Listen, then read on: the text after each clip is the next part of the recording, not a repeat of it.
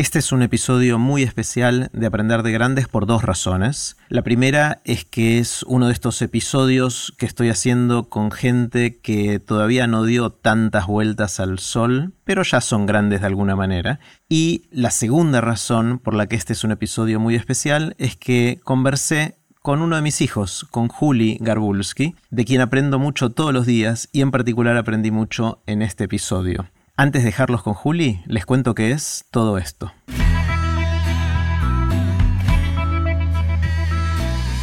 Esto es Aprender de Grandes, el podcast donde comparto lo que aprendo mientras intento aprender durante toda la vida y lo que converso con gente que admiro.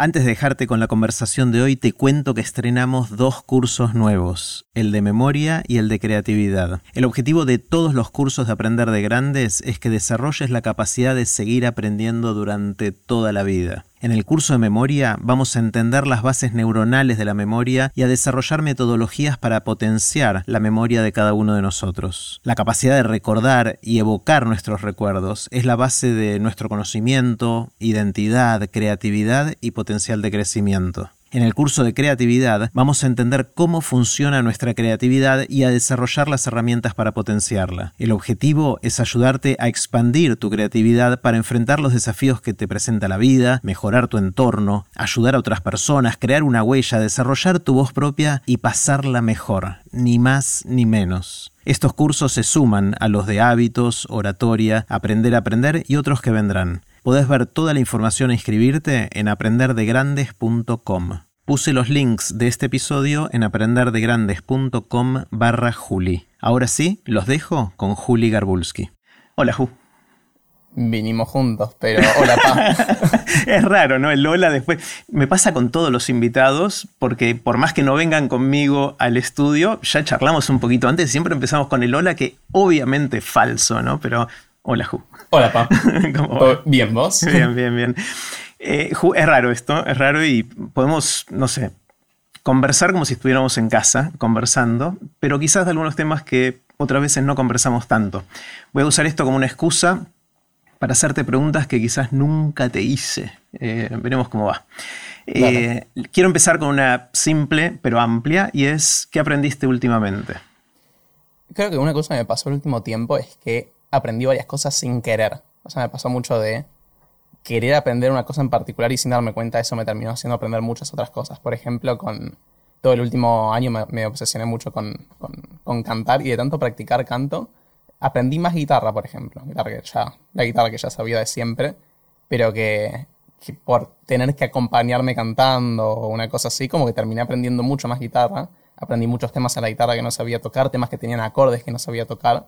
Entonces eso, por con tanto meterme con el canto, aprendí más guitarra que canto, me parece. Y me pasó con muchas otras cosas, ¿no? Por ejemplo, con los vivos de Instagram que hicimos al principio de la cuarentena de pensar en casa, de divulgación de matemática. Yo pensé que haciendo eso, que fueron 30 días seguidos todos los días de hacer un vivo de 15 minutos de divulgación de matemática, iba a aprender a contar la matemática. Y aprendí más sobre eso, pero aprendí un montón de otras cosas. Aprendí en general a por ejemplo, hablarle a una cámara. Nunca había hecho tanto eso, hablarle a una cámara. Nunca había hecho un vivo de Instagram y aprendí dónde están los botones de Instagram para hacer el vivo y mucho más que eso, el, tono con el que se suele hablar en un, vivo, las preguntas que puede hacer la gente.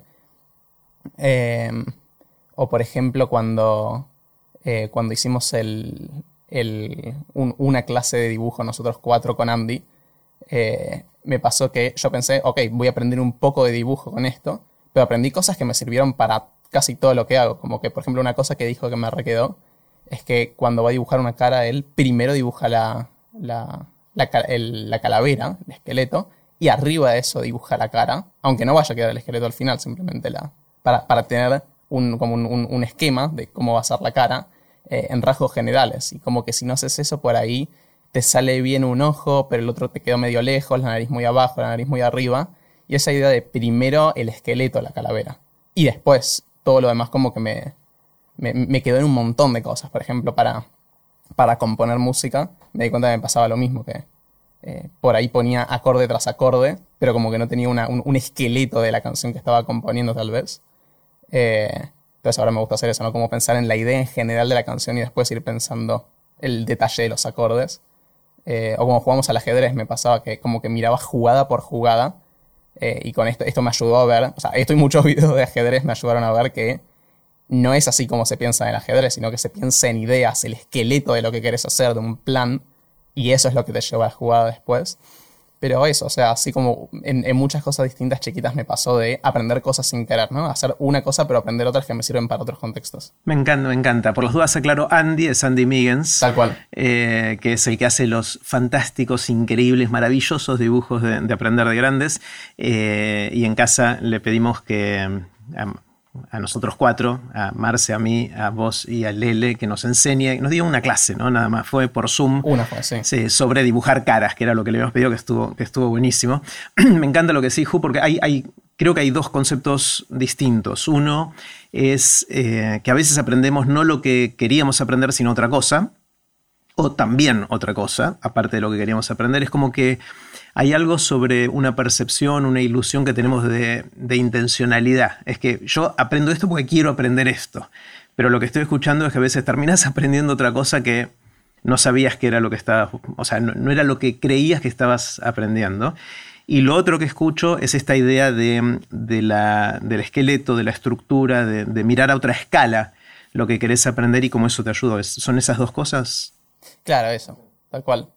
Y creo que una cosa que ahora me pasa con, o sea, que vi que haciendo lo que sea aprendo cosas que me sirven para cualquier cosa, ya casi no me pasa a decir, uy, no quiero aprender esto porque es una pérdida de tiempo, porque, o sea, por ahí lo, lo, lo, lo que aprendo no es algo que, por ejemplo, dibujo, bueno, hicimos solo una clase, pero dibujar no es algo que particularmente me cope, pero no siento haber perdido el tiempo aprendiendo a dibujar, por al revés, aprendí cosas que me sirvieron para todas las otras cosas que, que hago se te complica entonces para decidir cómo enfocarte, ¿no? Porque si todo es posible, ¿cómo haces para elegir qué aprender? Mm, buena pregunta, ni idea. O sea, como que creo que en general busco aprender las cosas que me copan en cada momento, que por ahí hay cosas que pueden cambiar semana a semana. Hay semanas que me copo más con el ajedrez, semanas que me copo más con canto, semanas que me copo más con matemática o programación y ahí le doy más a las cosas de la facu, por ejemplo. Eh, o eso, como que medio que lo que sea, creo que no elijo qué que, que, que, aprender, simplemente me fijo qué cosas me están eh, gustando esa semana tal vez o ese día y busco hacer algo que tenga que ver con eso. Y está bueno esto que mencionaste las cosas que, haces, ¿no? Que tienen que ver con, con la música, con, con, la matemática, con la programación. Pareciera ser cosas bastante distintas, ¿no? Eh, la gente por ahí está escuchando y dice, pero pará, Julia es músico, es buen matemático, es programador, ¿qué, qué hace? Eh, ¿cómo, cómo, ¿Cómo definís a qué te dedicas o qué haces? Creo que la, la, la respuesta más estándar es decir, estudio eh, licenciatura en ciencia de datos, que es la, la carrera esta nueva de, de, la UBA, que es como una mezcla entre matemática y programación. Pero me gusta mucho la música, eh, me gusta practicar canto, así nomás, ¿no? Como, como, como un hobby. Y o sea, por ahí en cuanto a lo que hago académicamente, la respuesta más correcta es lo de matemática y programación, pero en mi cabeza creo que soy tanto tiempo alguien que le gusta la música, como alguien que le gusta la matemática, como la programación, como un montón de otras cosas que por ahí van cambiando con el tiempo. Y me gusta, también cuando empieza a haber pu puentes entre esas cosas, ¿no? Por ejemplo, el ajedrez, que es otra de las cosas a que le dedicas, le dedicamos, de hecho, jugamos al ajedrez un, poco, eh, y de repente para la facu tenés que hacer un ejercicio práctico que involucra cosas del ajedrez, y ahí me da miedito, porque sé que vas a venir la próxima vez, no me vas a dejar pasar una y me vas a ganar más fácilmente. Eh, o cuando me decías el otro día que tenías ganas de jugar a ver cómo suena musicalmente una partida de ajedrez. ¿No? O sea, ese um, extender puentes entre esos distintos intereses que pueden surgir cosas raras, ¿no? Claro. Hay que terminar de pensar cómo hacer sonar una partida de ajedrez, pero me quedé con ganas. Está buenísimo. Pensémoslo un poquito ahora juntos. ¿Te acordás cómo, cómo, habíamos empezado a pensar? O sea, la idea, para que todos entiendan, es, dada una partida de ajedrez, es como algo de sinestesia, ¿no? De empezar a mezclar sentidos. Dada una partida de ajedrez, es pensar cómo suena, o lo que habíamos dicho también era de hacer que una partida de ajedrez suene bien, que era otro, otro, otro filtro posible, ¿no? Claro. Una que habíamos dicho es poner en cada, en cada casilla, escribir el nombre de una nota o de un acorde, y que cada vez que se apoya una pieza en esa casilla, ese sea el acorde que se toca. Eh, después hay que ver bien cómo elegir acordes o notas para que eso o sea fácil o sea difícil o suene bien o suene mal, dependiendo de qué queramos, pero Pero esa, esa sería una posibilidad. Y la otra que ahora que lo decís me, estoy acordando, el, año pasado una que hicimos, eh, es la de que también es, surgió como una mezcla entre música y, ajedrez. Fue, creo que fue un mes que estuvimos jugando mucho al ajedrez, entonces medio que a todo le ponía el, ojo del ajedrez. Estaba, estaba, estaba, escuchando un tema, creo que era un tema de banda los chinos, eh, que como que a veces, entre estrofa y estrofa, a veces la voz se iba a una nota y a veces en la misma parte se iba a otra, como que a veces iba para arriba, a veces iba para abajo. Y de tanto jugar al ajedrez, yo, yo sentía esas, esas notas como jugadas, jugadas de o del cantante o de la banda. Y en un momento salió esta idea de, ok, en, la música se puede hacer las dos, a veces pasa que hay una voz que va para arriba y otra para abajo. Entonces, ¿qué sería eso en el ajedrez? O sea, ¿qué sería poder hacer más de una jugada a la vez? Y ahí es donde jugamos este juego de eh, partir todas las piezas al medio. Era un ajedrez que tenía todas las piezas partidas al medio y cada movimiento de media pieza era medio movimiento y cada uno en su turno tenía que hacer un movimiento en total. Un movimiento puede ser mover las dos medias partes de una pieza o puede ser mover media dama y medio alfil y ahora no me acuerdo las reglas de si podía haber como mucho dos mitades de pieza en un casillero, no, no me acuerdo los detalles. Pero eso, eso es un juego muy complejo que nos, nos, nos, dejó pensando mucho y no entendíamos nada, pero que surgió como una mezcla entre. O, de una idea en que salió de la mezclando música y ajedrez que no tienen nada que ver. es genial. esta idea de aprender en general eh, una forma de entender el aprendizaje de lo que sea es que te dota de nuevos, de nuevos lentes, de nuevos filtros, de nuevos modelos mentales para interpretar el mundo, tu entorno, lo que fuera. La relación entre las cosas que ves y todo eso. Y, me encanta cuando uno se mete en profundidad en lo que sea, ajedrez, música, en matemática, programación, lo que fuera que estás haciendo, y de repente construís esos modelos mentales y ¡fum! De repente los aplicas a otra cosa y pasan cosas raras, ¿no? Eh, bastante flasheras. Tal cual.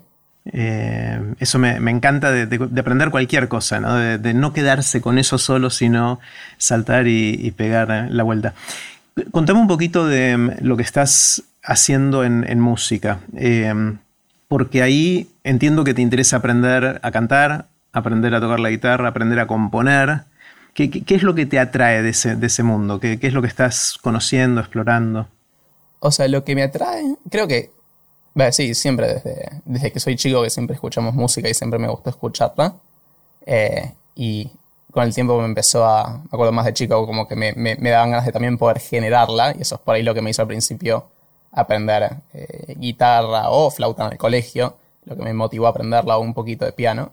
Eh, y creo que sigue siendo lo que, lo que me dan ganas de hacerlo, ¿no? Como a veces escucho alguna canción de quien sea que, me parece genial y como que me da una envidia, pero una envidia eh, sana, ¿no? No una envidia negativa, sino una envidia de quiero poder hacer eso, o qué buena, o qué buena voz, o qué bien que toca la guitarra, o qué buena elección de notas, o qué, qué buenas ideas que hay detrás de esta canción, o qué buena letra. Y eso como que me inspira y me dan ganas de, de poder hacer algo parecido, no necesariamente una canción que suene parecida, sino de el, me gustaría que se me puedan ocurrir esas ideas o poder hacer eso con los dedos con la guitarra. Y bueno, ahora con Yalu que nos gusta. Nos gusta componer así nomás, nos gusta eh, hacer videollamadas y pensar en, o en acordes o en ideas o en, esqueletos de canciones o en letras.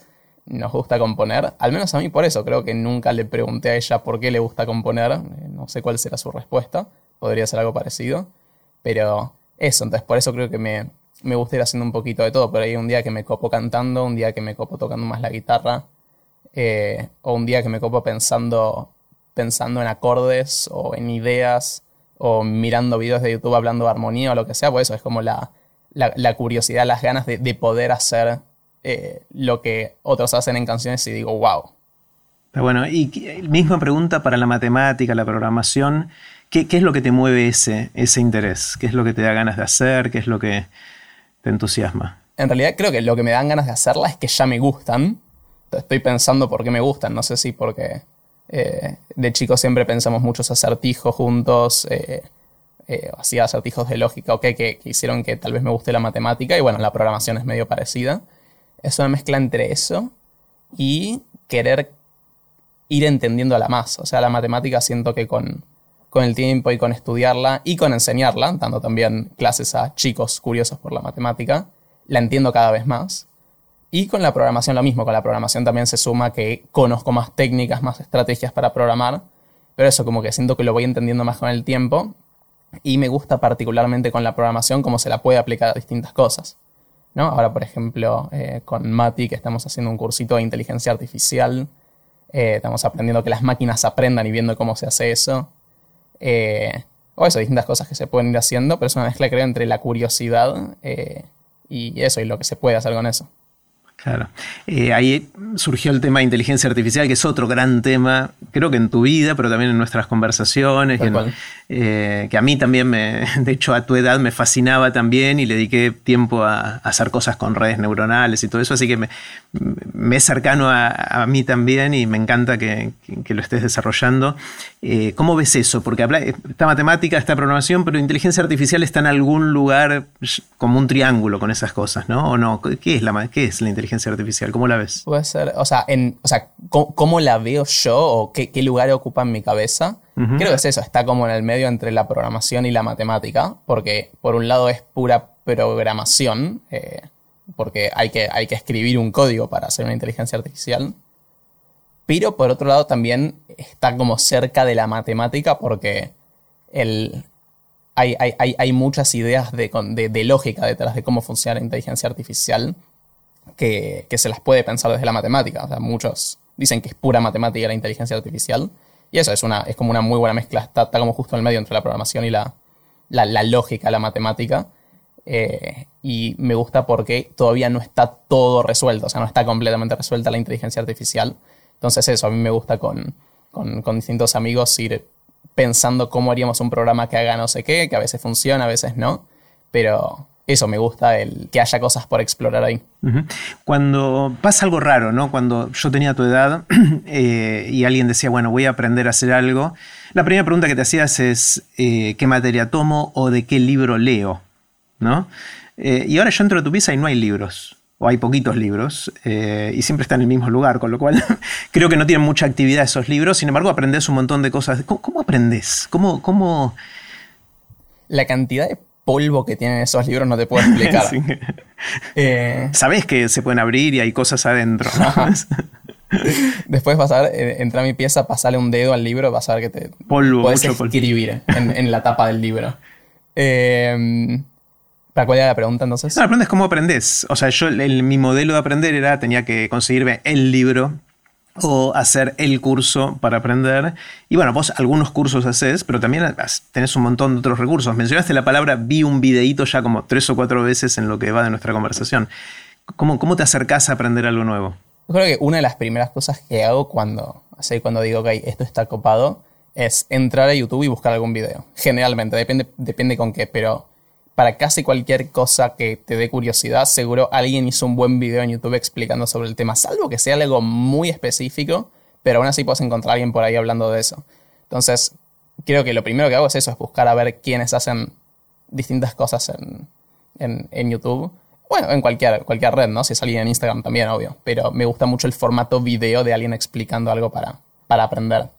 Pero eso creo que lo descubrí hace poco. O sea, como que hace poco me cayó la ficha de que hay mucho en YouTube y de cualquier tema. Entonces me pasaba, por ejemplo, con el canto. Al principio eh, hacía, practicaba con escalas que tocaba yo en el teclado y cuando vi que había un montón de youtubers enseñando cosas de canto y que suben videos seguidos con distintos ejercicios, me copó mucho más porque es, mucho menos monótono, más variado, más, hay más variedad, más cosas que no conocías, eh, hay, de todo. Eh, lo mismo con, bueno, matemática, creo que siempre seguí varios youtubers de matemática. Eh, y hay muchos muy buenos de computación, de lo que sea. Eh, bueno, y ahora con los que nos ocupamos, por ejemplo, de ajedrez, eh, que tenemos ahí una lista de videos para mirar, también siento que hay videos con ideas que decís, wow, esto era, o sea, es muy difícil de que se te haya ocurrido porque son videos que sintetizan un montón por ahí de, ideas de distintas personas de un montón de años de estudio y, lo, entras a YouTube, lo buscas y ahí tienes un montón. Y otra cosa que me gusta hacer para aprender un tema es por ahí, antes de mirar el primer video o antes de ponerme a mirar muchos videos del tema, es parar un toque y ver cuánto puedo hacer yo. Aunque sea un ratito o un día o una semana, me gusta frenar y pensar más que nada, por ejemplo, en lo que tiene que ver con matemática, programación, inteligencia artificial. Por ejemplo, con, con Mati, cuando aprendimos de, estamos haciendo este cursito de inteligencia artificial, cuando estamos viendo un video que enuncian un problema, eh, justo antes de que den la solución nos gusta frenar y pensarlo para no, no necesariamente para que nos, se nos ocurra, porque muchas veces no pasa, pero por lo menos para decir, ok, esto es un problema difícil y no queda claro cuál es la solución. Pues si no, por ahí como que después nos agarramos de la solución del video, que probablemente sea la mejor, o una de las mejores conocidas, pero no entendamos por qué se hace eso y lo vamos a seguir haciendo de memoria. Y a mí me gusta frenar, pensar aunque sea 10 segundos o una semana, depende cuánto tiempo queramos darle, para entender la dificultad del problema y un poco explorar el problema con lo que ya sé de antes. Entonces después cuando vemos juntos la, la solución o lo que cuentan en el video es como, ah, claro, hacen esto, tiene sentido, esto soluciona este problema que teníamos. O no, a veces es como, ok, hacen algo parecido a lo que estábamos pensando, pero me gusta primero pensarlo y después ver la, solución. Otra cosa que hace Ju bastante es enseñar y comunicar estas cosas que vas aprendiendo. Mencionaste cuando hiciste, ¿cómo se llama? En casa. Pensar en casa. Pensar en casa, que fue una serie de Instagram Live todos los días durante un mes. Eh, pero también tenías tu cuenta en Twitter y ahora en Instagram y en distintos lugares y vas comunicando distintas cosas. Y das clase también. Das clase eh, a grupos, a sobre todo a chicos eh, con temas de, matemática, programación, ese tipo de cosas. ¿Eso es parte, lo haces porque es parte de aprender, porque te gusta en sí mismo? ¿Por, por, qué, le dedicas tiempo a eso? O sea, lo hago porque me gusta en sí mismo. Lo que es eh, enseñar o comunicar las cosas que me gustan simplemente me gusta y lo hago solo por eso, pero también tiene un efecto muy fuerte en aprender. O sea, me, me sigue sorprendiendo cómo contarle algo a alguien puede hacer que entienda mucho más algo que pensé que ya entendía del todo. Que vos lo entiendas. Claro, eso, eso, claro, algo que yo entendía del todo. Eh, por ahí explicando cosas de matemática muy básicas a chicos que tienen ganas de aprenderlo, que no lo saben. Como que el, tener que meterme en el lugar de ellos y, explicarlo como de cero y escuchar sus preguntas, me hacen decir, ah, mira, esto también se lo podía ver así, o esto no era obvio. Eh, y eso, cosas que yo sentía que entendía, cada vez que las explico siento que las entiendo más todavía. Eh, entonces ese también es el rol de, de explicar, o incluso en un video, subiendo un video a Instagram de divulgación, hay que pensar en lo que el otro podía llegar a pensar cuando está viendo el video y eso creo que me ayuda a entender yo más las cosas. ¿Reflexionaste algo, Ju, de, qué aprendiste sobre qué funciona y qué no funciona cuando tenés que enseñar algo? O sea, cuando tenés chicos del otro lado y tratás de ayudarlos a aprender matemática, programación o lo que fuera. Eh, ¿Fuiste desarrollando alguna intuición o aprendiste algo respecto a esto sí funciona y esto no tanto para enseñar? Una cosa que, vi, eh, particularmente lo vi a, Mati, es el segundo Mati que menciono, a Mati, profe de, Olimpiadas de Matemática de la secundaria. Este es Mati Saucedo. Tal cual, que le mando un saludo si es que está escuchando esto. Eh, una cosa que, aprendí de él de las veces que... No, no, lo noté cuando yo fui alumno suyo, pero me di cuenta después una vez que, fui a saludar y lo vi dándole clase a los chicos más chicos, que, me sorprendió, para bien y nunca me había dado cuenta, es la cantidad grande de tiempo que deja que los chicos piensen los problemas de Olimpiada de Matemática por su cuenta. Como que puede pasar mucho tiempo en silencio. Eh, el, el, aula, eran poquitos ese día, pero igual como que puede pasar el aula mucho tiempo en silencio con los chicos, los chicos copados, chicos que quieren pensar esos problemas, pensando los problemas. Eh, y ahí yo me acuerdo que yo estaba mirando eso y yo estaba pensando, ok, yo acá, si yo fuera el profe, me habría agarrado alguna ansiedad de tener que decir algo o preguntar por dónde van. Pero ahí como que eso me, mostró que, que, por lo menos con los problemas de Olimpiada de Matemática, que son acertijos bien para pensar, está bueno dar tiempo. Eh, y por ahí, después de mucho tiempo, después del tiempo suficiente, ahí hacer alguna pregunta de cómo vienen, qué ideas tienen. Eh, porque eso, sin, sin, sin, ese tiempo es, es difícil avanzar, vas a avanzar muy poco. Eh, y claro, también es el tiempo que yo necesito para pensar los problemas. Entonces creo que eso me requedó el, el cuando le doy un acertijo a alguien en alguna clase o en donde sea, da el tiempo suficiente para que lo, que lo piensa y no que no me agarre a mí la ansiedad de, uy, eh, esto tiene que avanzar más rápido. Me encanta porque es lo mismo que contaste de lo que hacen con el otro Mati, eh, que es Mati Bergerman, eh, de cuando ¿Coincidencia? ¿Cómo? ¿Coincidencia? no, pero está, está es, es, lo mismo visto del otro lado, ¿no? Del aprendiz o del maestro. Uno da tiempo, el otro se toma el tiempo de pensar antes de zambullirse a, a la respuesta y, me gusta, lo relaciono con una frase que siempre dice Adrián Paenza, que es, eh, en el sistema educativo muchas veces nos dan respuestas a preguntas que nunca nos habíamos hecho. Y es parecido, ¿no? Porque si no te hiciste la pregunta, bueno, sí, entendí la respuesta que me dijo la persona que me está enseñando, pero si yo nunca me la hice, no termino de aprender eso, ¿no? Ese, Claro, y otra cosa que escuché hace poco, eh, vi, una charla de un, un, profe de matemática que dice que hace algo con sus alumnos, alumnos de universidad, que dije, esto lo quiero implementar, lo quiero implementar en las clases que hoy, todavía no lo hice, pero lo voy a hacer, que es cuando empieza a dar algún tema nuevo, eh, hacer que, los, chicos que están aprendiendo se hagan preguntas sobre, ese tema. Que yo por ahí te, te tire una definición arbitraria de alguna, alguna cosa matemática que no queda claro qué es, o habla de algo muy básico, y dice, ok, háganse preguntas de esto. Y eso creo que está re bueno. Al menos a mí me gusta hacerme preguntas, y esto me hizo darme cuenta de que no estaba haciendo que a la gente a la que se lo enseño también se haga preguntas. Eh, pero creo que está muy bueno el hacerse preguntas sobre me, encanta, me encanta y me acabo de dar cuenta que no lo hago. En los cursos de aprender de grandes hago un poquito, pero podría ser muchísimo más de ayudar a que la gente que está haciendo el curso de hábitos, de oratoria, de aprender a aprender, ahora los nuevos que vienen de, memoria y de, de, creatividad, es darle tiempo, tiempo real y concreto a la gente para que se haga preguntas antes de empezar. Me encantó. Y ahí como se te ocurre, sería preguntas sobre qué se te ocurre. Eh, a ver, pensemos, ayúdame, ya que estamos, preparamos el curso. El próximo que viene es el de memoria. Eh, ahí, por ejemplo, me gustaría que cada persona reflexione sobre si siente que tiene buena memoria, mala memoria, qué cosas sí se acuerda, cuáles no, eh, de qué siente que depende que algo le quede en la memoria y otra cosa no cuán bueno es en evocar memorias, que, viste, cuando sabes que sabes algo, pero a veces lo encontrás y a veces no lo encontrás en, tu memoria, eh, que hace que a veces sí, que hace que a veces no.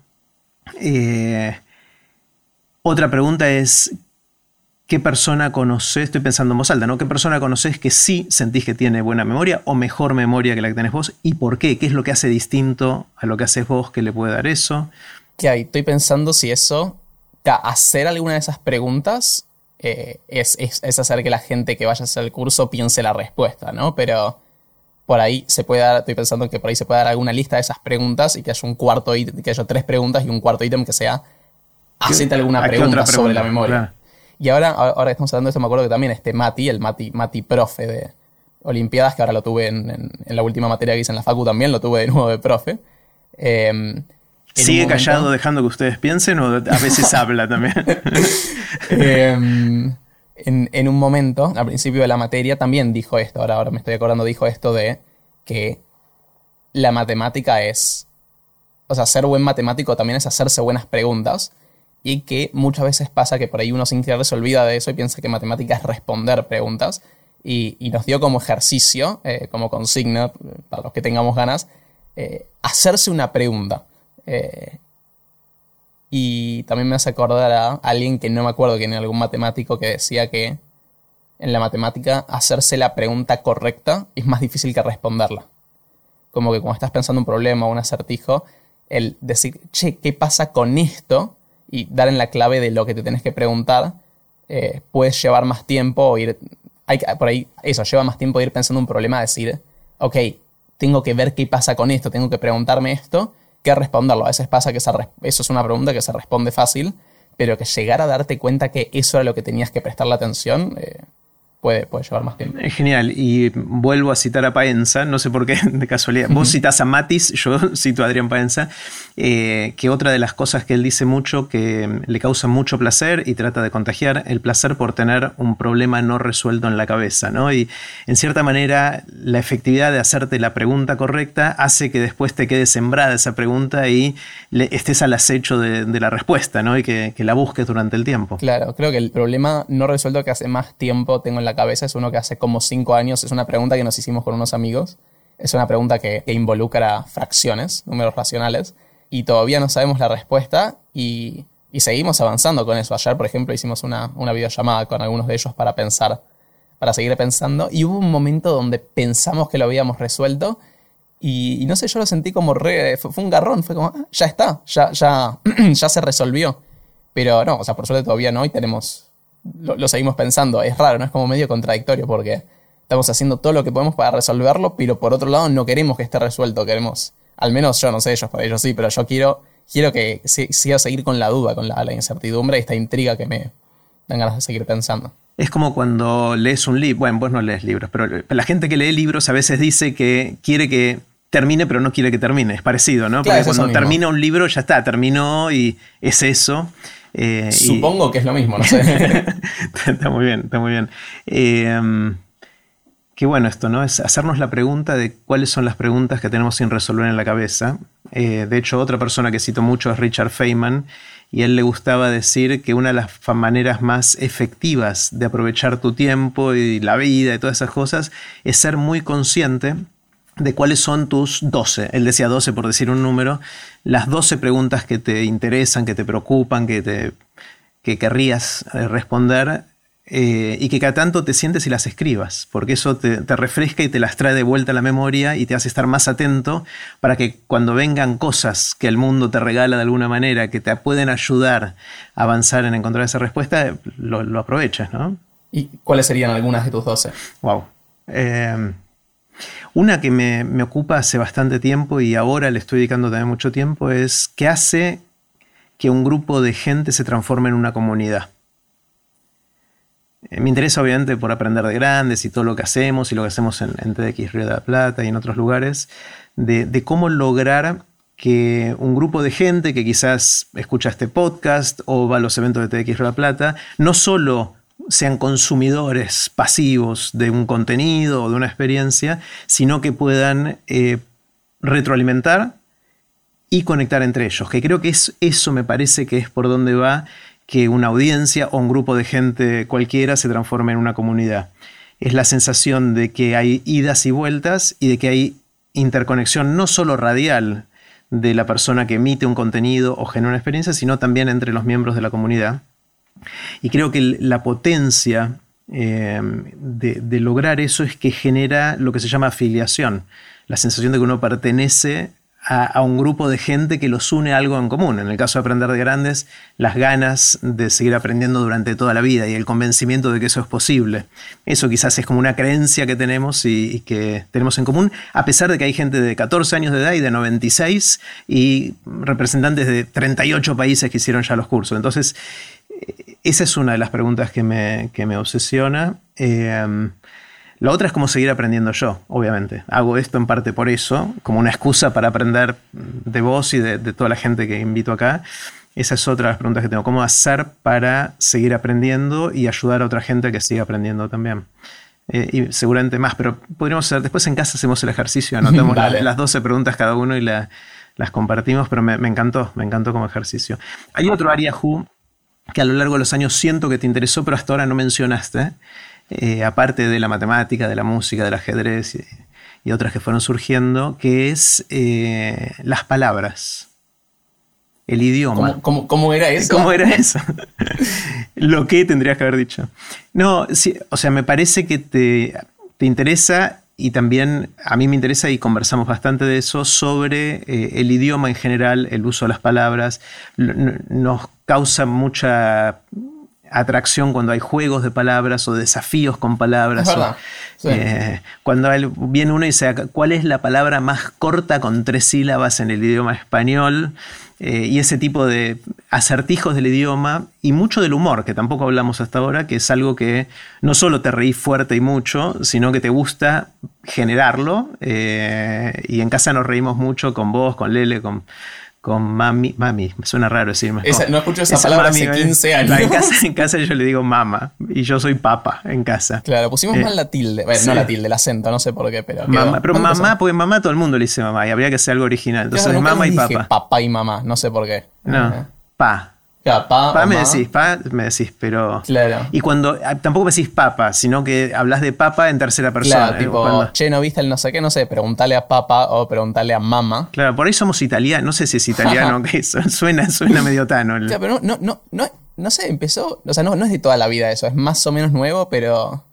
No, sé cómo empezó. Es raro, ¿no? La pregunta de cómo llamamos a nuestros padres. Yo a mis viejos, a tus abuelos, los llamo Gusti y Susi. Yo también. Claro, pero porque lo heredaste de mí. Sí, seguramente. Es raro, es raro. O sea, vos no me decís a mí Jerry. Claro, nadie les dice abuelo y abuela. O sea, de, los 11 nietos, Susi, todos le dicen Susi y Gusti. ¿Mm? pero, pero mis hermanos le dicen pa y ma. Ah, o sea, sos vos el, Sí. la excepción. Sí, creo que Vivi, Marto y Maru les dicen los tres, les dicen Paima. Eh, por alguna razón yo les digo Gusti y Susi. eh, y es, es como hay, hay culturas, ¿no? Familiares creo que son, de, de cómo se le dice a los padres. Bueno, eso, este es el tipo de conversaciones sobre las palabras que, que nos gusta Claro. tener, ¿no? Eh, hablando, hablando de palabras, sin querer terminamos hablando de palabras. Exactamente, exactamente. Y otra cosa que, que te interesó mucho durante bastante tiempo y creo que te sigue interesando, pero le- en un momento era súper intenso, eran los juegos de palabras y el humor, ¿no? Asociado con eso, cuando hacías, ¿cómo se llamaba? Eh, ¿O es secreto? Nada, se, se- dejé- dejémoslo en secreto. Es en secreto. Bueno, es una cosa que hacía, que hacía Juli en, eh, en algún lugar, en alguna red social, en el cual No, jugaba con... Era una, una cuenta de Twitter que hubo un tiempo que fue. Pero sí, no dije de Twitter, que hubo un tiempo que fue de, de Instagram, que era eso, era eh, tratar de buscar juegos de palabras, eh, o palabras con doble, doble sentido eh, o algo así, y, y, y. Eh, y eso, no, igual eso fue puramente inspirado por esta cuenta Mickey Mouse. O sea, Mickey Mouse como micrófono y mouse, un mouse de computadora. que hacía eso, era todo tweets con juego de palabras. Que me acuerdo que para un año nuevo me regalaron el. Era un libro que había hecho el chabón este con recopilación de sus tweets. Y eso, ahí me fasciné. Y ahí cuando, fue cuando abrí la, la, la cuenta y. Y eso, y me, me- me copé pensando juegos de palabras. Bueno, esa cuenta sigue estando ahí, pero no vamos a decir el nombre, así que tendrán La mantenemos en secreto. La mantenemos en secreto. Eh, me acuerdo de, de- creo que era de Mickey Mouse, ¿no? Uno que nos gusta mucho de los, eh, los tweets que había puesto, que era, es increíble la cantidad de cosas. En las que no estoy pensando en este momento. Exactamente. Creo que era de él. Ahora, ahora ¿Era de él o no? Por ahí era de Eh, otro. Había, había un par de... Me suena, estoy bastante seguro que era de él, pero no estoy, no estoy Ah, no 100% importa, seguro. No importa. Eh, pero bueno, eso fue toda una época también de, de los juegos de palabras y todo eso. Y me acuerdo cuando jugábamos juegos de ver, de construir frases que repitan sílabas. ¿Te acordás de esa? Eh, ¿Cómo era? Eh, le dije a Vivi, Vivi, Vivi, vividamente. Exactamente. Esa era una que había batido un récord. Le dije a Vivi, Vivi, viví vividamente. Que no sé, hay que contar la cantidad de veces que dice la, la sílaba vi, pero es una frase gramaticalmente correcta que suena rarísima, ¿no? Claro. Sí, sí, es verdad. O sea, ahora creo que estoy pasando más a conciencia que me gusta eso. No, no, nunca me había dado cuenta. O sea, después en casa voy a buscar en YouTube eh, acertijos con palabras y o sea, como esto, ¿no? De la cuál es la palabra más corta con tres sílabas o cosas así, a ver que, que sale seguro algo ahí. Que la gente debe estar pensando ahora, ¿no? Y anotando a ver cuál es la palabra. ¿Lo decimos o no? Dejémoslo abierto, que la gente lo piense. Tal cual. ¿Cuál es la palabra más corta que tiene tres sílabas? Este lo habíamos pensado hace poco, ¿no? Sí, sí, sí. Sí. yo lo, lo tengo en mente, pero no lo voy a decir. Así eh, lo Eh, dejamos la, como. la palabra más corta en castellano con tres sílabas, ¿no? ¿Qué otro? qué- tiremos otro más, a ver así dejamos pensando a la gente. Hay uno que me acuerdo que es. eh, ¿Cuál es la palabra? Que en realidad no sé si hay una, debe haber muchas en castellano, con la mayor cantidad de consonantes consecutivas. O sea, que tenga varias consonantes sin ninguna vocal en el medio.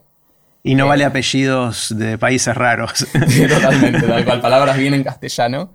Eh, creo que sé la respuesta. O sea, no conozco ninguna palabra que supere a la que tengo en mente. Decinos cuántas, cuántas consonantes juntas son. Cuatro. Son cuatro. O sea, es una palabra que en algún lugar de la palabra tiene cuatro consonantes juntas. Claro, que debe haber muchas palabras. Eh, no creo que sea única, pero no conozco ninguna con cinco. Y no sé si hay. Después buscamos. Está buenísimo, está buenísimo.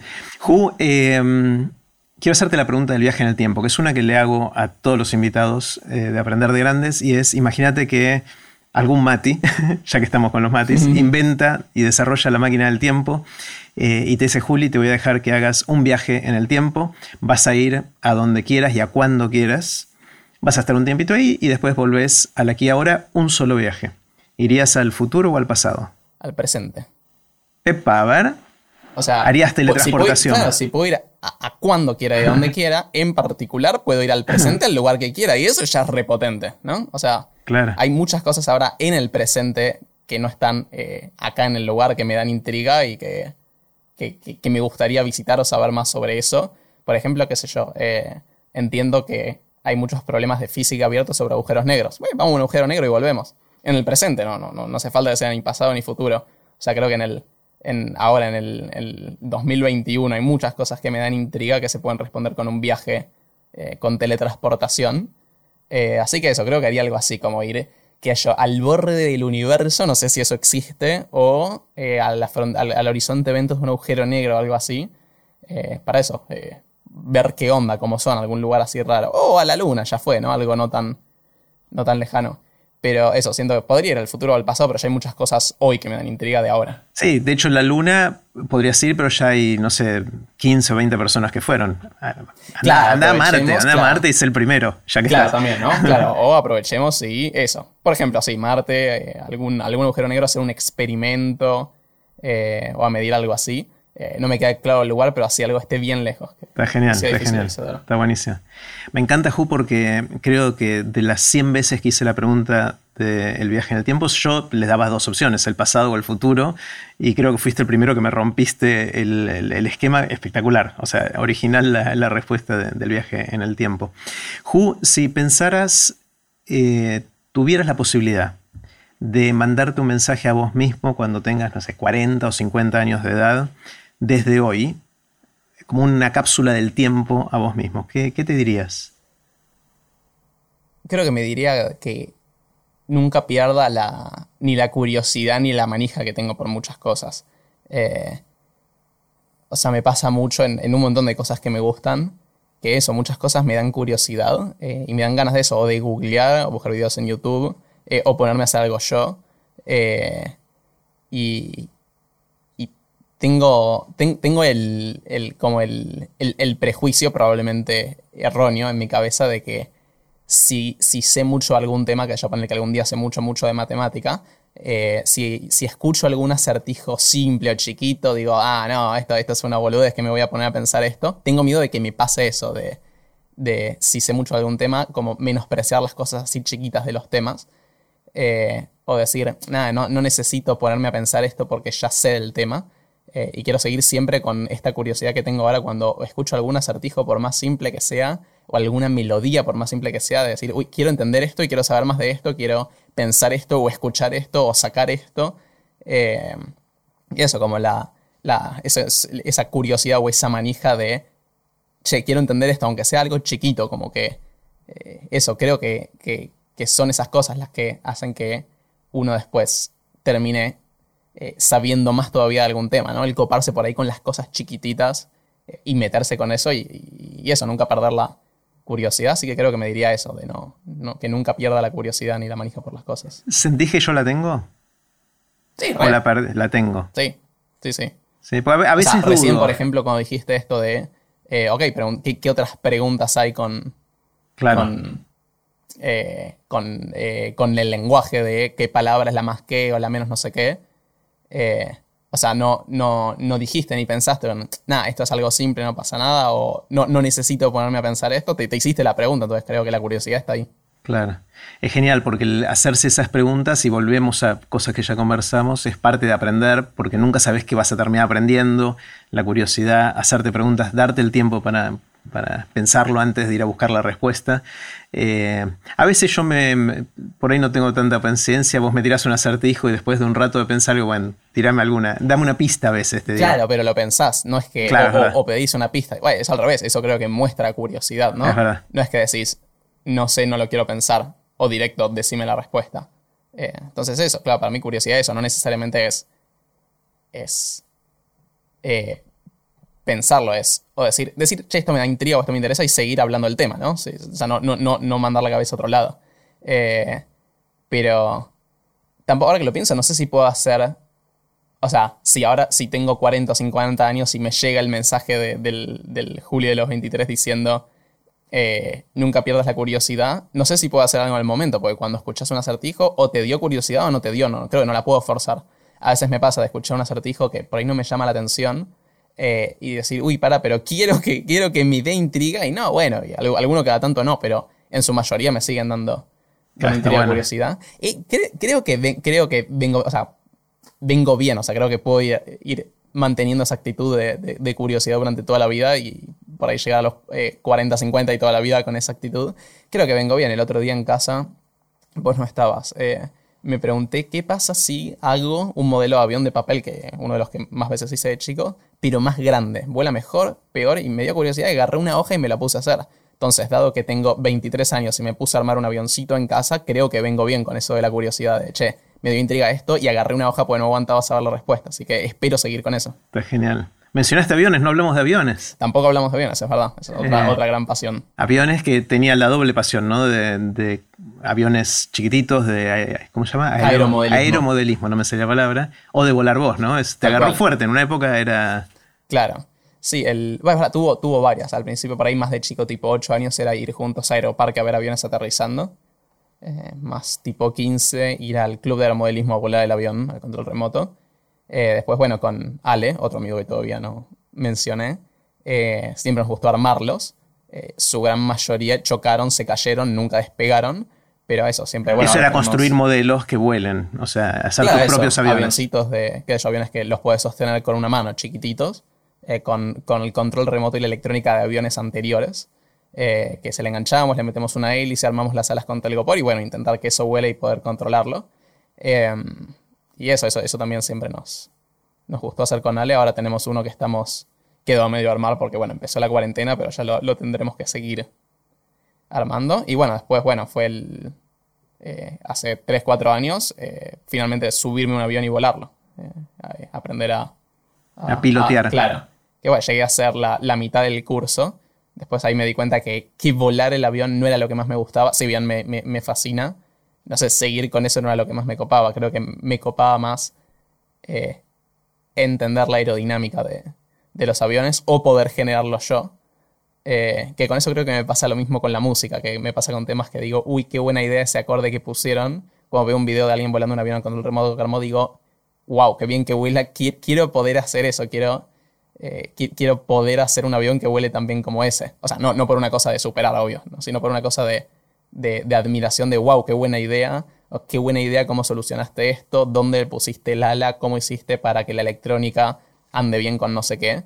Eh, y eso, eso es lo que nos gusta con, hacer con Ale. eh, armarlos, pensar cómo armarlos. Después muchos se chocan, pero igual la pasamos muy bien armándolos, eh, intentando hacerlos volar. Está genial, está genial. Ju, ¿en qué tenés opiniones que sentís que son distintas a las opiniones de la gente que te rodea? Puede ser el círculo más íntimo, más grande.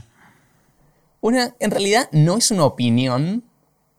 eh, es algo que me pasa que es que no logro engancharme con las redes sociales. Eh, o sea, yo quiero. Es muy loco. ¿eh? Muy loco. Que no logres, que quieras y no puedas. Claro, eso, o sea, no, no es una opinión distinta porque no hay, no hay ninguna ideología detrás que, en la que piense distinto que la gente, pero sí me pasa esto de que quiero, quiero engancharme más con las redes sociales y no lo logro. O sea, me, aburre mucho mirar historias en Instagram, por ejemplo. Entonces, una cosa que, que hago es decir, ok, voy a... eh, tengo varios periodos de, ok, todos los días durante 3 o 5 minutos voy a mirar historias por dos razones. Una es porque no quiero quedarme afuera. No, no quedarme afuera de lo último que subió Matt y lo último que subió Ale. Igual justo mencioné dos personas que no suben muchas historias, pero no importa. Eh, sino el no quedarme afuera de cómo funciona el mundo, ¿no? De eh, qué, o sea, qué es una historia, con qué tonos se suben, para qué se usan. Eh, de eso sí no quiero quedarme afuera, por eso me esfuerzo a, tres o cinco minutos todos los días mirar historias. Y eso entiendo, voy entendiendo cada vez más con el tiempo que, para qué se usan las historias. Pero esos minutos suelen ser, ok, quiero que terminen, me estoy aburriendo. Y nada, no, no, no logro engancharme con, con las redes sociales. Hay gente que tiene el problema al revés, o sea, conozco mucha gente de mi edad que se considera adicta a las redes sociales y quiere dejarlo y no puede.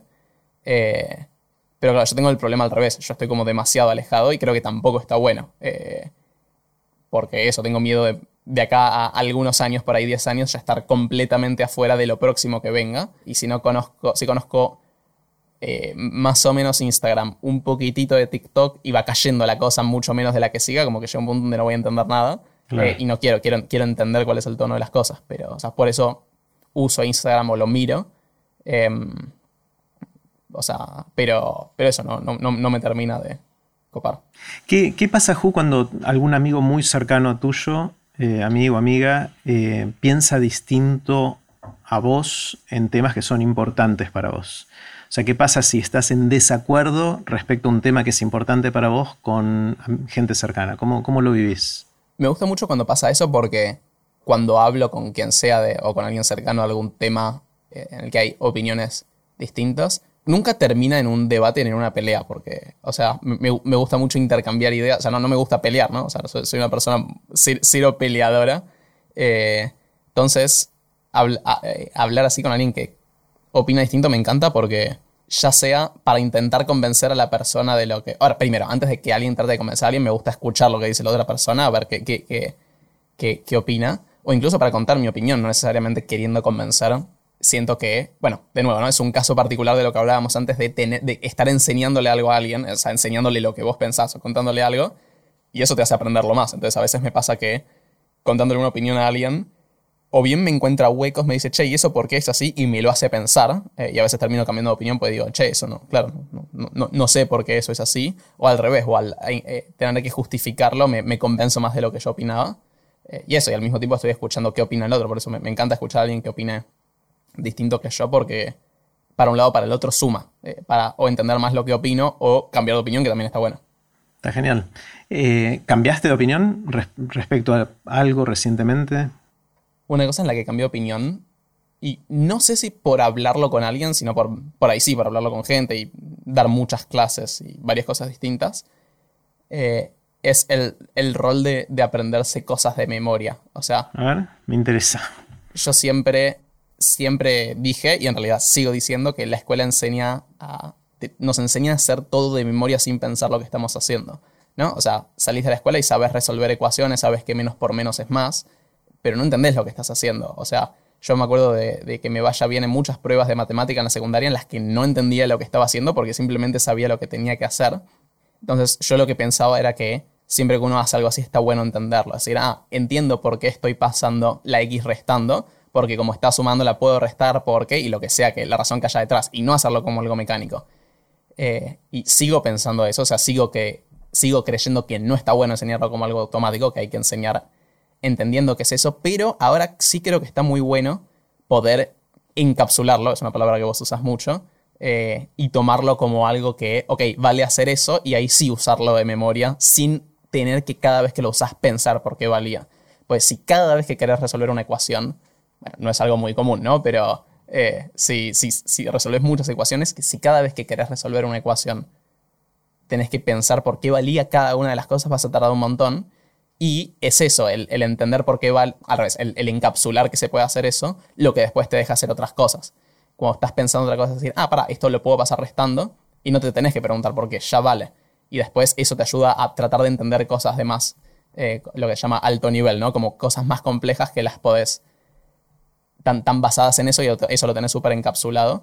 Y ahora si, si, si me preguntás eh, por qué es cierto que vale algo así de básico, o sea, por qué eh, es que eh, menos por menos es más, bueno, no sé si ese es el mejor ejemplo, pero alguna pregunta súper básica, lo más probable es que te diga, banca, no me acuerdo, lo tengo que pensar, pues ya lo tengo encapsulado, ya sé que vale y es obvio que vale y no tengo que poner a, pero pensándolo vas a reconstruir la lógica porque en algún momento la pensaste también. Claro. O sea, no es que encapsulas, para, para aclarar, encapsular es automatizar ciertas operaciones, comportamientos, de forma tal de no tener que dedicarle recursos conscientes que son muy escasos para poder hacer eso y liberar esos recursos para hacer algo más complejo, algo combinando cosas, por ejemplo, resolviendo ecuaciones o haciendo lo que quieras en la vida, ¿no? Tocando el piano, la guitarra. Claro, por ahí otro ejemplo es el escribir rápido en el teclado, que hace unos años hice el, no sé si llamarlo curso, era, era una página que te enseña a escribir, a, escribir rápido, ¿cómo se llama? Eh, mecanografía. mecanografía. es escribir a máquina, pero ahora es escribir en el teclado eh, de la otro nombre. Eh,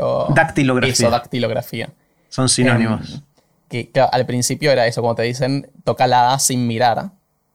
vos tenés que pensar, ok, ¿dónde estaba la A? Aprieto, a ver, muevo, muevo el dedo anular de la mano izquierda. Ay, no, para, por ahí estaba la ese, entonces no es como que al principio lo pensás. Pero si tuviera, ahora, o sea, ahora que ya, ya como que aprendí, puedo ya escribir, no súper rápido, pero sí sin mirar. Si tuviera que pensar la lógica con la que aprieto cada tecla cada vez que escribo cualquier cosa, no podría escribir, tardaría un montón. Pero eso ya lo tengo justamente eso. Encapsulado, lo tengo guardado como que pienso en la A y ya se me baja solo el meñique. Claro. el, dedo que hay que bajar en el lugar correcto, entonces puedo escribir más rápido gracias a eso. Bueno, a mí esto me, me pasa hace más tiempo, que yo aprendí a los 15 años a escribir sin mirar el teclado. Y me pasa al punto tal que ahora si me decís dónde está la J, no sé. Claro. O sea, es, es, más todavía. Tengo todo el teclado encapsulado y si me pones en un teclado, mis dedos escriben lo que sea y bastante rápido y sin mirar, pero me decís dónde está la J y no sé. Claro. Tal cual, es, es, eso mismo, claro. Tengo por ahí, tendría, tengo que imaginar que voy a escribir algo en J y ahí me sale el movimiento y quizás ahí la puedo recordar, pero no, no, no me es fácil llegar a ese, a ese recuerdo. Eh, es muy loco. Eh, me encanta esta idea de, de antes de encapsular, entender bien las cosas. Porque si encapsulas directamente el menos por menos es más, sin preguntarte nunca por qué es eso, creo que estás perdiendo una, una, oportunidad gigante de entender más cómo funciona, en este caso, la matemática o cualquier otra cosa que quieras aprender. Y me pasó una cosa muy loca que la conversamos hace unos días, que ahora que vos estás metido en, temas de matemática, bueno, hace ya bastante, pero eh, yo le dediqué un montón de mi vida a la física, a la matemática, cuando tenía más o menos tu edad. Y también tenía esta fascinación por entender las cosas y bueno, supongo que alguna habré automatizado o encapsulado en algún momento. Pero ahora que vos volviste a sacarme estos temas que yo los tenía dormidos hace 30 o 35 años, me da mucha impresión como me acuerdo de los conceptos. Son conceptos que conscientemente no evoqué, no fui a buscar en mi memoria durante 35, 40 años, 35, eh, y están ahí y me, me, da, o sea, es un placer muy, muy particular darme cuenta que puedo pensar. A veces me falta alguna herramienta técnica porque no me acuerdo cómo se hace la integral de no sé qué. Pero los conceptos no, no, de, es como andar en bicicleta o nadar. De alguna manera, en mi caso por lo menos, no se olvidan porque sospecho que es porque le dediqué el tiempo de tratar de entenderlos bastante en profundidad antes de automatizarlos, de encapsularlos cuando me tocó aprenderlos hace tanto tiempo, ¿no? Claro, puede ser. Eh, o sea, puede ser que sea eso, el que el, el, tiempo hizo que los haya encapsulado. Y también podría ser que ahora no te los acuerdes si es que no los habías encapsulado y los tenías que pensar cada vez que los usabas. Claro, puede pasar, claro, lo, lo al revés. Claro, por eso, pero entonces en, en, lo que cambió de opiniones, creo que ahora está bueno el, una vez que entendés el concepto, creo que no hay problema en encapsularlo y usarlo sin entender lo que está pasando. Qué eh, bueno porque ya entendiste y gracias a poder encapsular eso, eh, le dedica, seguir le con dedica, lo que viene. Claro, y, le dedicas tu energía mental consciente a otras cosas. Tal cual. Está bueno. Ju, ¿qué te asombra? ¿Qué son las cosas que ves y decís, wow, no lo puedo creer? Que 3 por 5 sea lo mismo que 5 por 3. Ok. O sea, 3 por 5 es sumar al 5 tres veces, ¿no? 5 más 5 más 5. Y 5 por 3 es sumar al 3 5 veces. 3 más 3 más 3 más 3 más 3. Dije bien, ¿no? 5 veces, sí. sí. ¿Qué tiene que ver una cosa con la otra? Claro. O sea, me sigue sorprendiendo, después de tanto estudiar matemática, me, creo que me sorprende cada vez más que el orden en el que multipliques las cosas no importe.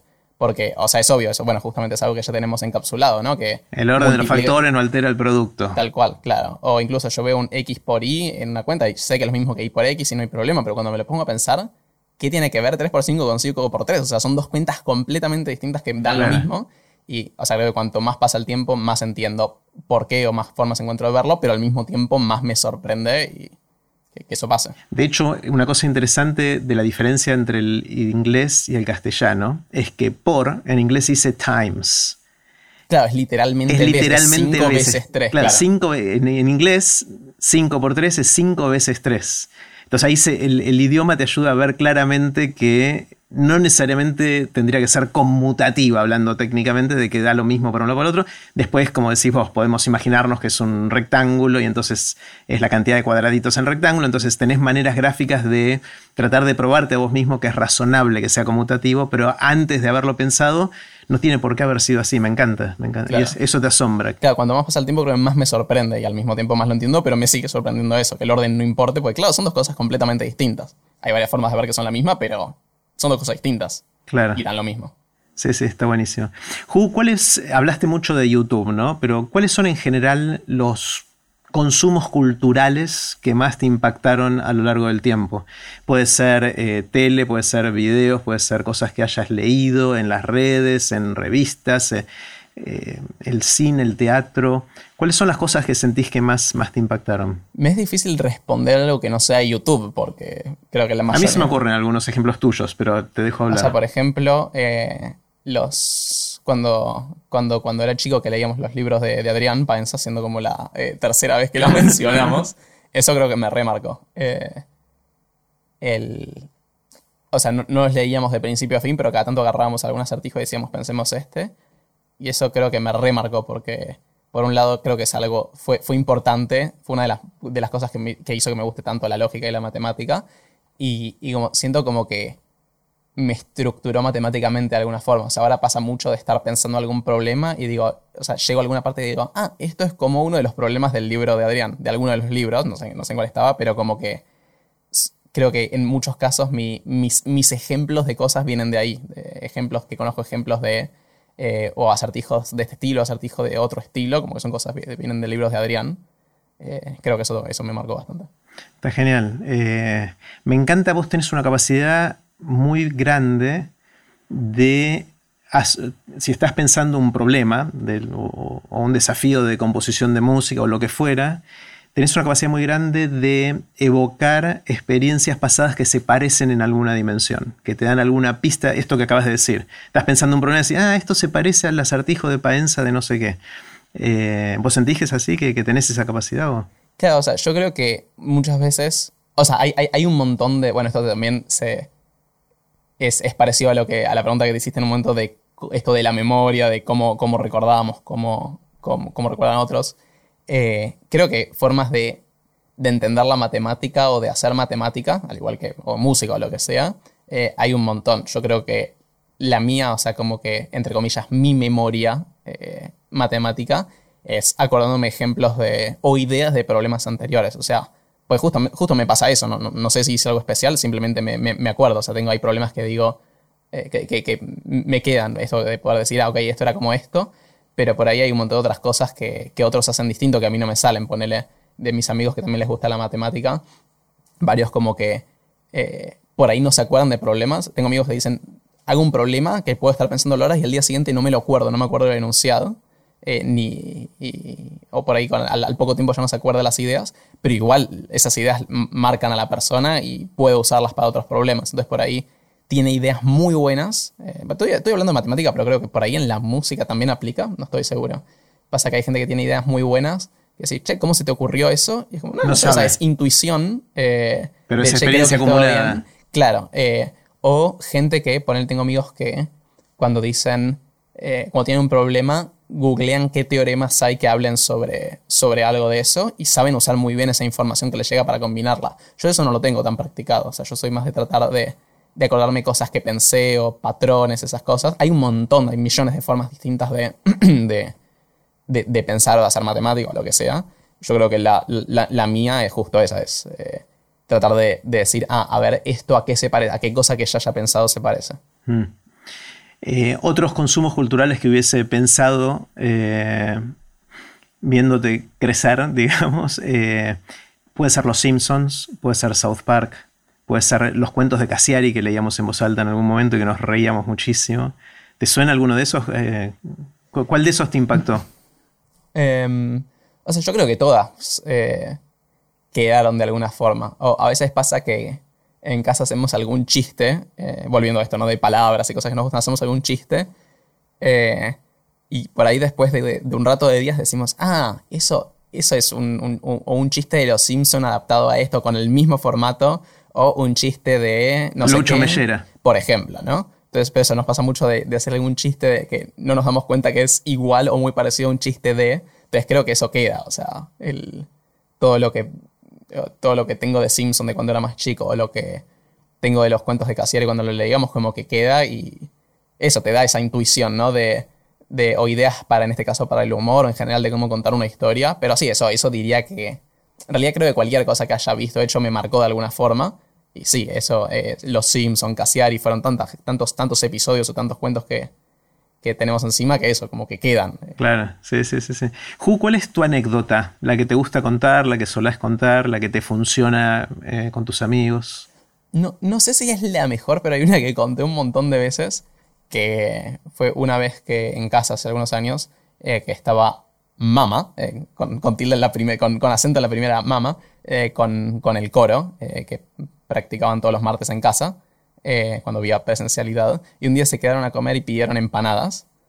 Eh, y en un momento estaban ahí, estaban practicando y suena el teléfono de casa y yo atiendo y me dice, hola, soy el, del lugar de empanadas. Eh, te llamo para contarte que el chico de la moto chocó y el pedido está demorado. Y le digo, uy, ¿está bien?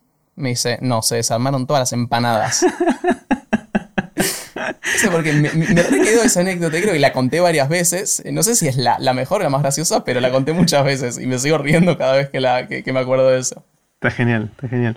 ¿vos podés identificar de dónde viene tu pasión por lo que haces? de cómo nació? ¿Cómo surgió?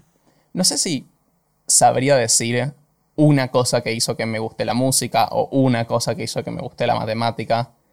O sea, creo que una cosa que hizo, por ejemplo, que me guste la música es eh, estar expuesto a música. O sea, siempre desde que soy chico que en casa eh, ustedes escuchan música, eh, todos más, escuchan música. Más, mamá que papá. Es verdad, es, cierto, pero igual hay música. Bueno, escuchar a Pesetti, por ejemplo, ¿no?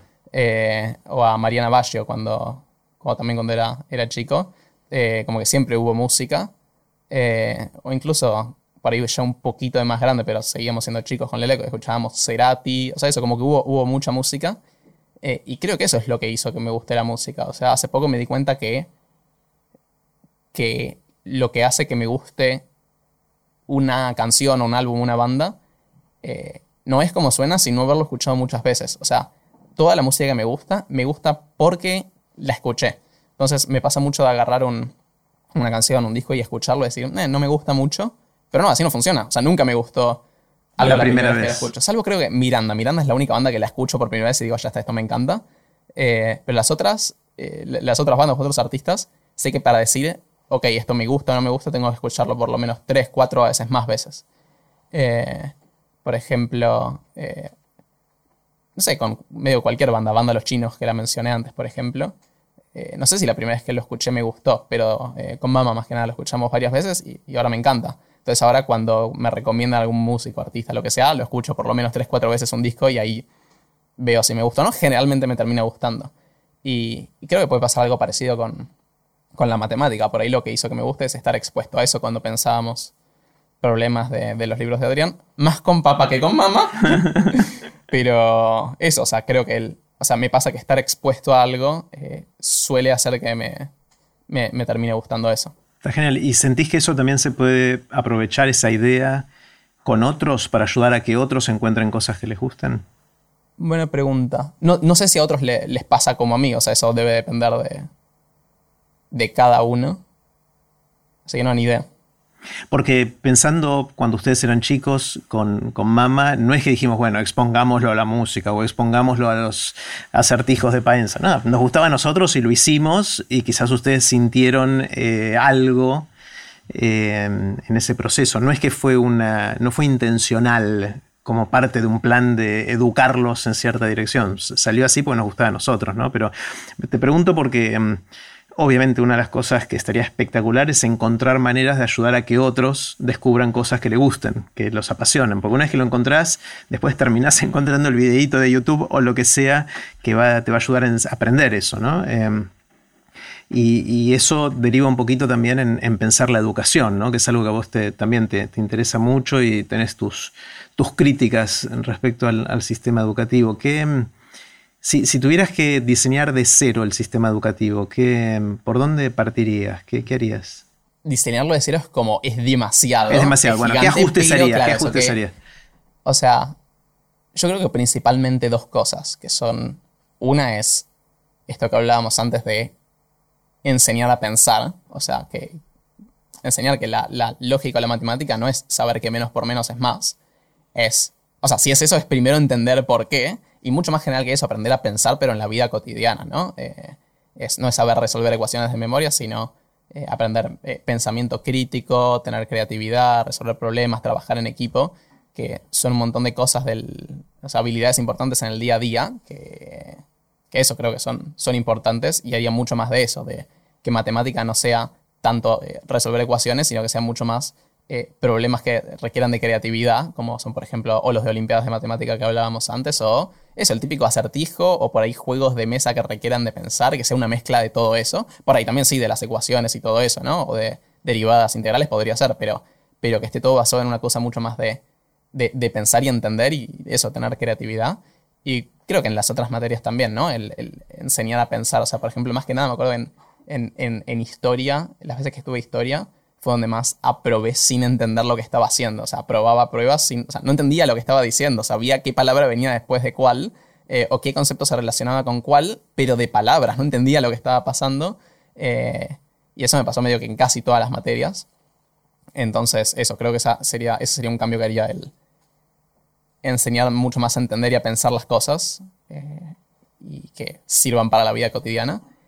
Y la otra es daría mucho más lugar a elegir que cada uno aprenda lo que le interesa, porque eso, somos todos distintos, nos gustan cosas distintas, no tiene mucho sentido que todos aprendamos lo mismo. Entonces, eh, eso, meter espacios en las escuelas donde eh, los chicos puedan, o de forma individual o en grupo, elegir algo que les apasione y aprender sobre eso.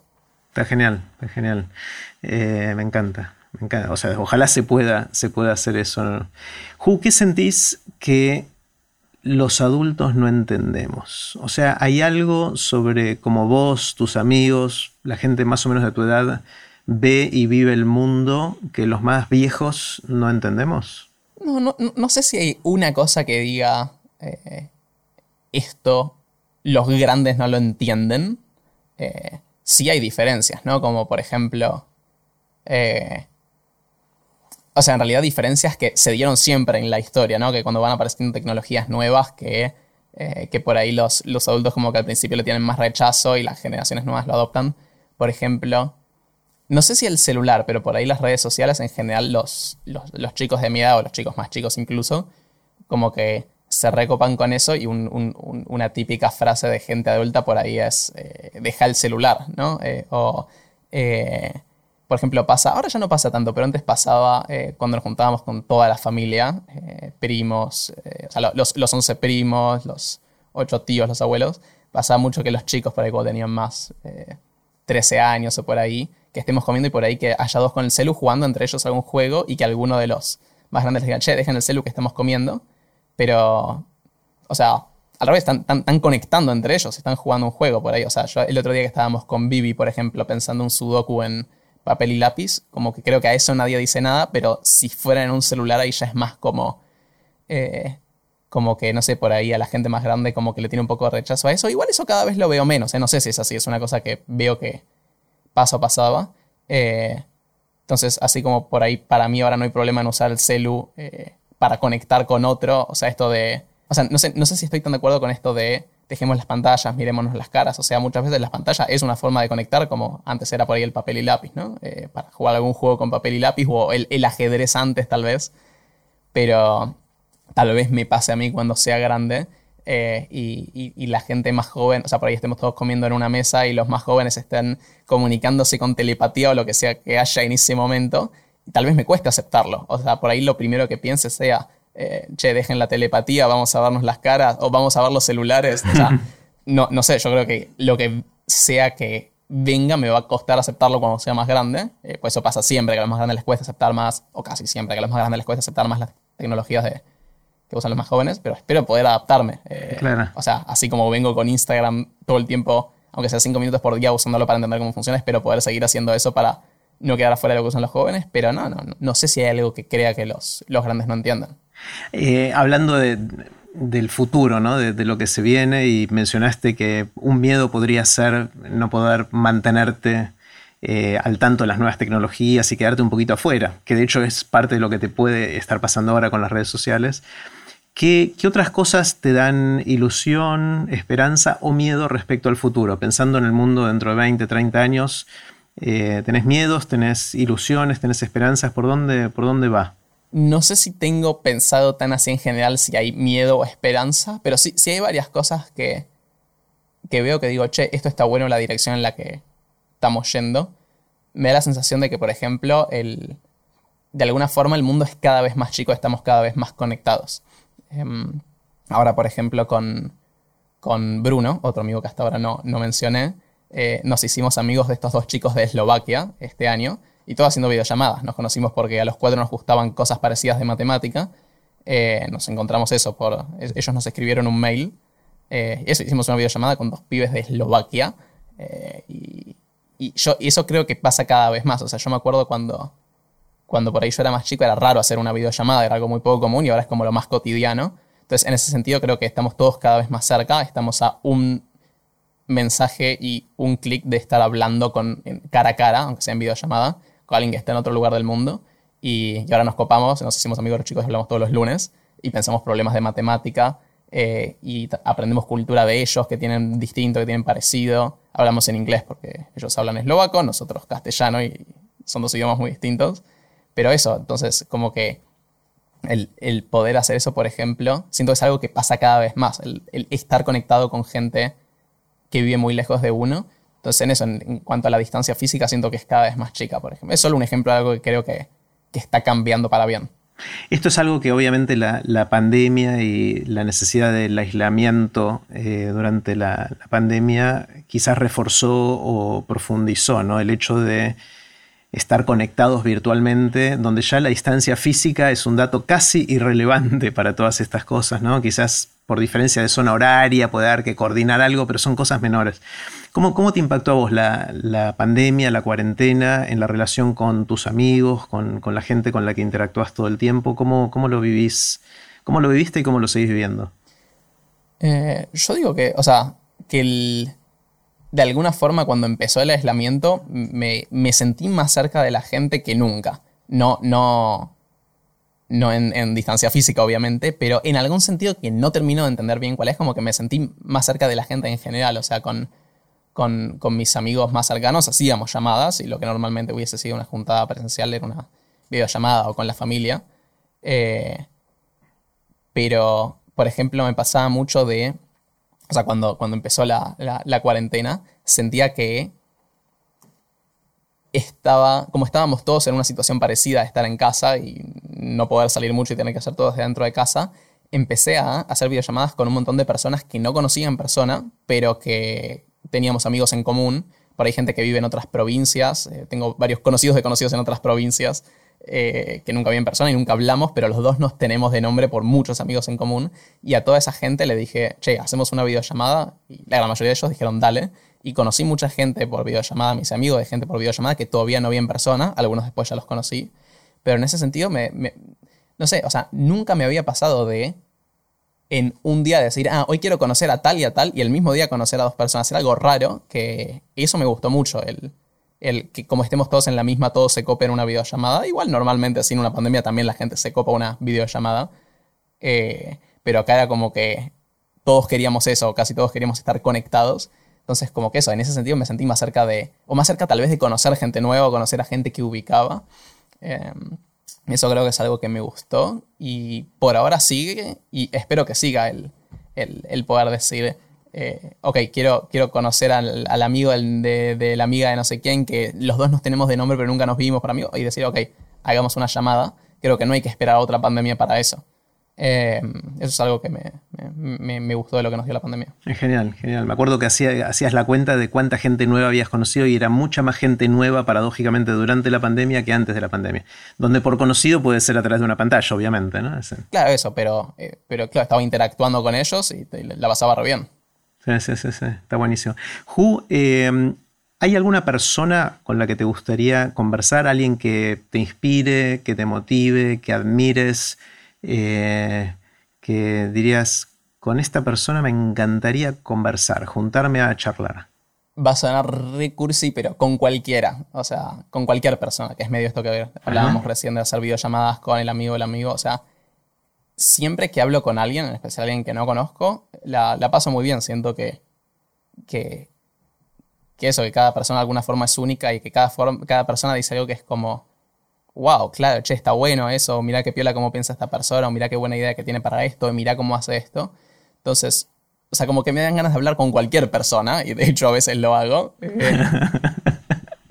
y eso, o sea, me, gusta hablar con cualquier persona y, como eh, tomar, tomar las cosas que, me gusta de lo que hace la otra persona por ahí en su vida cotidiana e, incorporarlo yo. Entonces tengo, tengo por ahí varios hábitos chiquititos que vinieron de varias personas distintas, o de amigos cercanos, o personas que por ahí conozco solo a través de, pantallas que me cuentan qué hábitos tienen.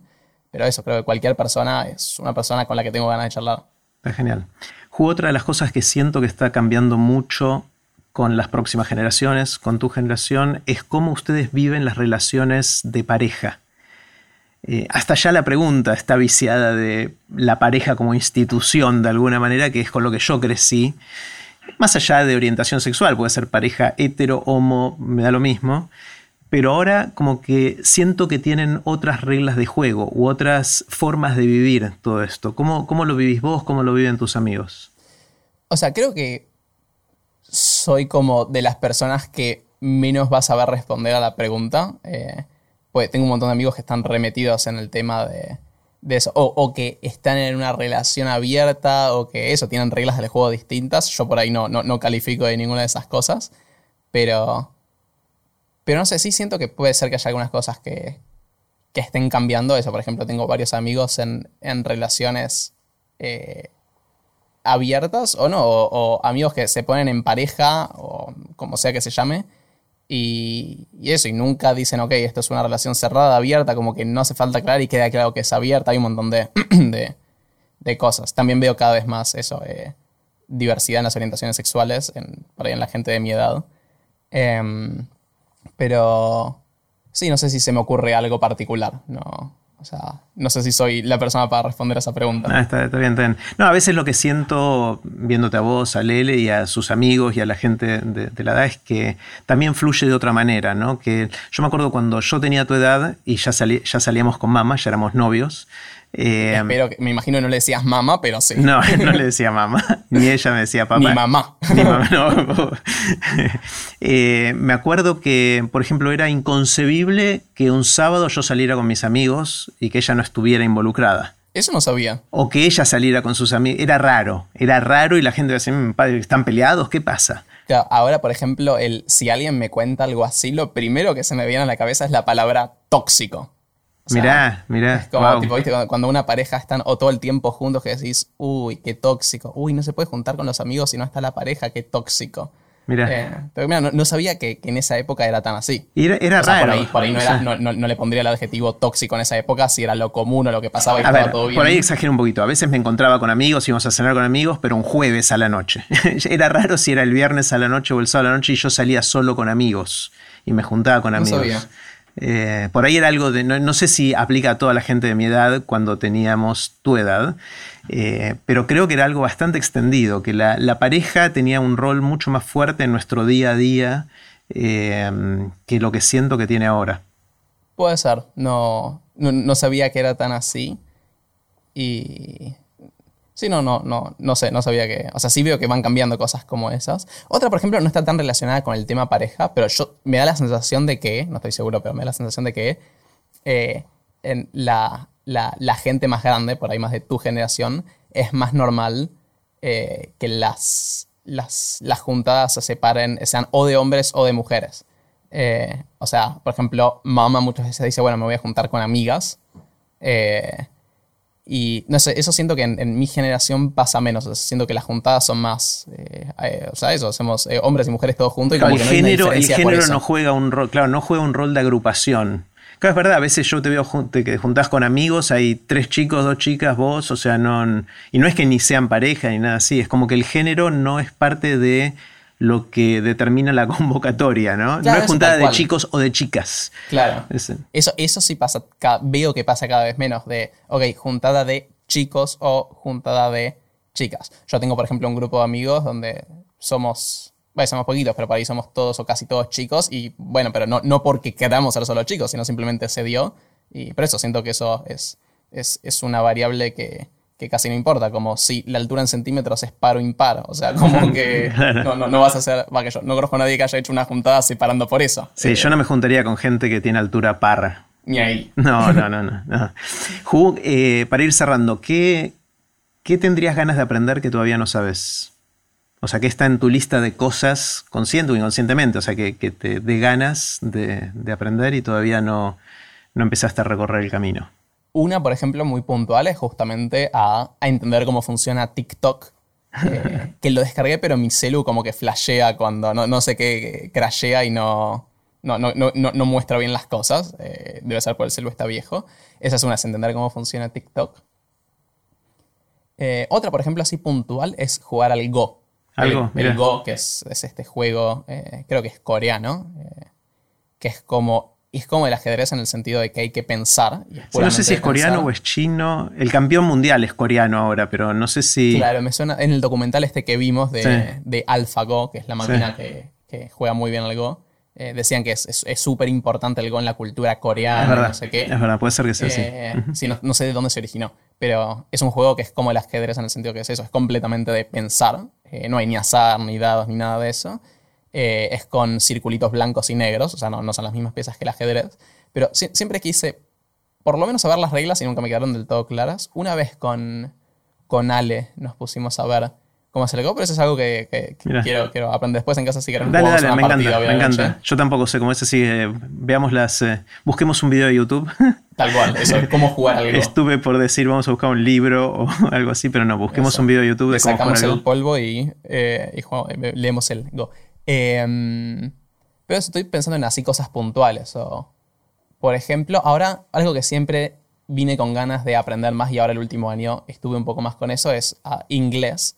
Eh, que por ahí como leo algo en inglés lo entiendo, pero hablarlo eh, con fluidez me ayudó mucho, por ejemplo, a hacer las videollamadas estas todos los lunes con estos pibes de Eslovaquia, pues hablamos en inglés, entonces lo tengo más practicado, pero también me recomendaron canales de YouTube donde eh, enseñan, te muestran por ahí un, un, un sketch, un, un, un corto de cinco minutos en inglés y después te marcan alguna de las cosas que se dijeron que son las que te quieren enseñar en cada video. Y ahora estoy más metido con eso de a poco y quiero, quiero aprender más de eso. Em, y también, bueno, está esto que siempre decís, ¿no? Que no es lo mismo querer aprender que querer saber. Eh, o sea, por ejemplo, el inglés digo, ok, sí, lo quiero saber, pero también disfruto de aprenderlo. O sea, cuando, cuando tengo que pensar cómo se dice algo, googleo algo, qué significa, no sé, como que lo, disfruto. Eh, lo mismo con el, con el ajedrez. O sea, disfruto de aprender, no es que quiero saber, no quiero, no, no quiero ser bueno al revés, quiero disfrutar del, del, procesos. Por ahí con cantar como que me agarra un poco más de ansiedad y digo, ok, quiero saber hacerlo mucho mejor, pero no, o sea, sería un garrón si ya lo supiera hacer del todo. O sea, me gusta el, proceso de aprenderlo. Eh, lo mismo el Go, no es que quiero saber cómo se juega ni ganar campeonato. No, no, nada más quiero, quiero, quiero disfrutar de aprenderlo, eh, pensar las jugadas, todo eso. Em, y creo que eso en general, o sea, como que quiero, quiero seguir aprendiendo lo que sea que me cope cada eh, año, mes, semana o día y eso, ver qué, cosas me, van dando curiosidad y seguir aprendiendo sobre eso. Está genial. Bueno, Ju seguiría horas y horas, pero si querés lo seguimos hoy en la cena o en, otro momento. Eso. O en una partida de ajedrez. Eh. Hablando al mismo tiempo, eso está complicado, pero... Pero bueno, es un nuevo deporte. Dijimos mezclar cosas, saber qué pasa. Tal cual. Charlar mientras jugamos al ajedrez. Al final fue una conversación más... O sea, fue una conversación más de las muchas que tuvimos esta. Sí, sí, sí, excepto que, alguien está espiando y escuchando lo que decimos. Claro, eso iba a decir nada más que tuvimos que frenar a aclarar quién es quién. Claro, eso, más que eso no. sí, sí, seguro algunas veces nos olvidamos, pero bueno, dijiste Vivi, Vivi es mi hermana, tu tía. Eh, no sé si mencionamos otros nombres que no dijimos quién era, pero no importa. Tal cual. Bueno, un placer. Gracias. Igualmente. Un, abrazo, un abrazo, un abrazo, un abrazo, Eh, y así terminó la conversación que tuvimos con Juli Garbulski. Puse los links de este episodio en aprenderdegrandes.com barra Juli. Espero que la hayan disfrutado tanto como yo.